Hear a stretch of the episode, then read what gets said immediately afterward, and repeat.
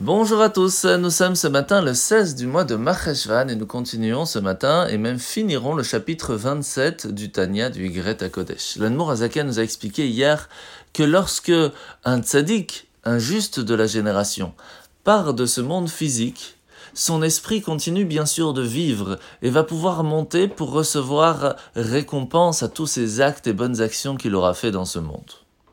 Mais cela ne s'arrête pas là car son esprit est donc sans limite, et va pouvoir aider ses disciples et toute personne qui, grâce à sa force d'enseignement, continuera de vivre selon la voie que le tzaddik aura tracée, méritera de très grandes bénédictions durant toute sa vie. Car il partagera ainsi et fera continuer la vie du tzaddik durant de longues générations. Par contre, il y a une autre possibilité. Car Là, nous parlions de l'esprit du tzaddik, l'esprit du juste, mais il y a aussi le niveau de sa neshama, son âme, qui elle va retourner à sa source au niveau de Malchut de Hatzilut, le niveau de la royauté divine qui permet la transmission de ce, à ce monde. Cet endroit est aussi appelé le champ des pommes sacrées.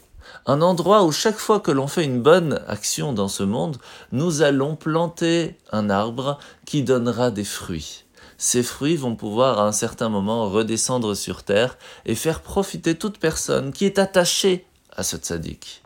Et c'est pour cela que même si une personne n'a pas vraiment la, voix de ce tzaddik, les enseignements, mais par contre il y est attaché d'une certaine façon, lorsque l'on prie au rabbi, lorsque l'on prie au tzaddik, nous pouvons à ce moment-là recevoir nous aussi ces bénédictions si grandes après sa disparition. Il nous suffit pour cela de simplement y être attaché. La mitzvah de ce matin, la mitzvah positive numéro 115, c'est le commandement qui nous a été enjoint de estimer un animal qui aurait été offert au temple, mais qui n'est pas pur, et donc on ne peut pas offrir en sacrifice. Il faudra l'estimer pour savoir combien la personne devra payer.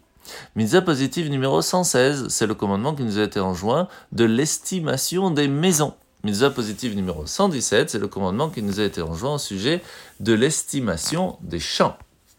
La paracha de la semaine, nous sommes paracha de Vayera, et comme on l'a vu déjà hier, où Avraham a vraiment beaucoup prié pour pouvoir sauver la ville de Sodome, Amora, Adma et Zvoim, les quatre villes qui étaient d'une méchanceté extrême, malheureusement cela n'aura pas suffi. Et les, anges vont donc se présenter à la maison de Lot pour le sauver de la destruction. Ce qui est intéressant, c'est que la méchanceté du peuple de Sodome était avec une raison. Car quel était le problème de, des gens de la génération du déluge? Ils étaient anéantis parce qu'ils pratiquaient et toléraient le vol, le vol par la force. Et prendre les biens d'une personne sans ça, sans qu'il soit d'accord, c'est quelque chose de très grave. Parce que s'il n'y a pas cette possibilité vivre, de vivre dans un monde où chacun peut vivre avec ses propres biens, cela n'est pas possible de vivre et c'est pour cela que Dieu a tout détruit. Mais dans leur façon de faire, les gens de Sodome et Gomorre n'ont pas réalisé que arriver à l'extrême de l'autre côté est aussi pas bien. Leur façon de penser était tout ce qui m'appartient m'appartient, tout ce qui t'appartient t'appartient. Au point qu'on ne doit pas céder même si tu es en train de mourir. Car si tu ne l'as pas reçu, eh bien c'est que c'est pas pour toi. Cette façon de penser à l'extrême n'est pas bonne non plus.